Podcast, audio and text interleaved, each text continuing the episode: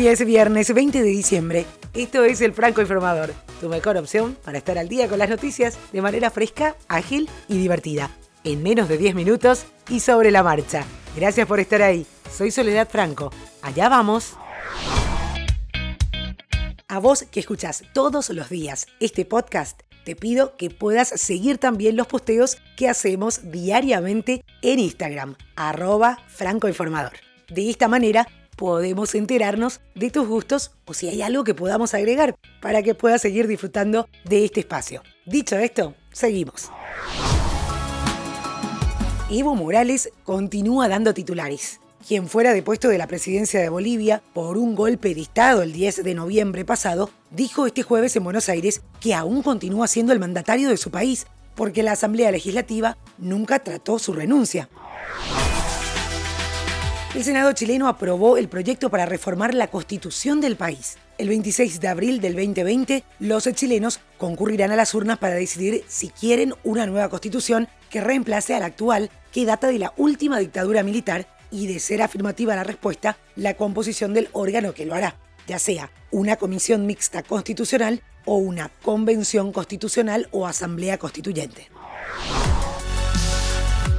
Nos vamos a Estados Unidos. El Partido Demócrata impuso su mayoría y determinó que Trump sea enjuiciado. Le imputan dos delitos, abuso de autoridad y obstrucción del Congreso. El juicio se desarrollará íntegramente en el Senado. El jurado estará compuesto por los 100 senadores que al final tendrán que votar si condenan o absuelven al presidente. Trump duerme tranquilo porque 67 deberían votar en su contra para que sea declarado culpable y destituido del cargo, pero 53 son republicanos y se muestran firmes detrás suyo. La primera sesión sería el 6 de enero y estaría destinada a debatir las reglas.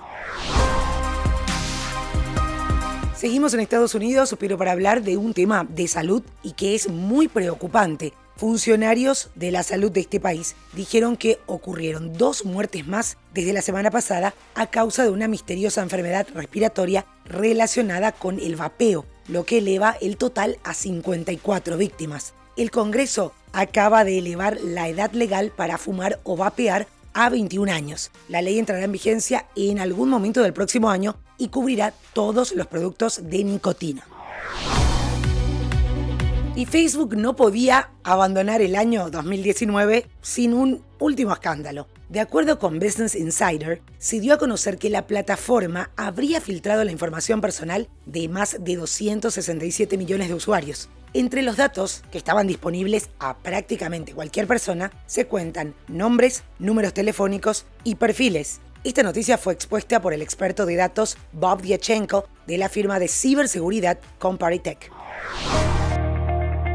La primera imagen de un enorme agujero negro captada por una red de telescopios en Chile, México, España y otros sitios alrededor del mundo fue distinguida como el descubrimiento del año por la revista Science de la Asociación Estadounidense para el Avance de la Ciencia. Los más de 200 científicos en el equipo pudieron captar dentro de la imagen de la nube de gas caliente y brillante que lo rodea la silueta del gigantesco agujero negro, ubicado en el centro de Messier 87, una galaxia a casi 55 millones de años luz de la Tierra. Definitivamente, ser youtuber puede considerarse toda una carrera millonaria. Ryan Caddy de Ryan's World que ya había ganado 22 millones de dólares en 2018, aumentó sus ingresos hasta 26 millones de dólares en 2019. Esto según un ranking anual de las 10 estrellas mejor pagadas de YouTube en 2019, publicado por Forbes. La particularidad es que Ryan tiene solamente 8 años. Los canales Dude Perfect y Nastia quedaron en segundo y tercer lugar, con 20 millones y 18 millones de dólares respectivamente. En total, los 10 youtubers mejor pagados de este año 2019 ganaron 162 millones de dólares entre todos.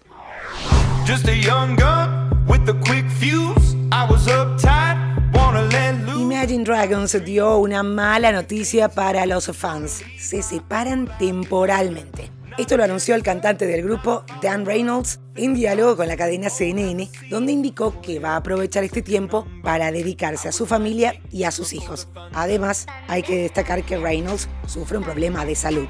Su música siempre va a quedar y los escuchamos.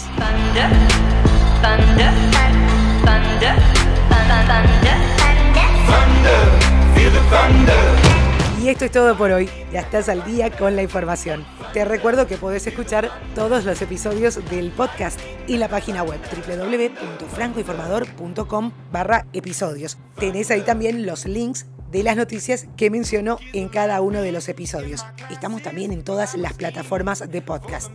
Recomendanos para que más gente pueda estar informada en menos de 10 minutos. Feliz fin de semana y te espero de vuelta el lunes con más información.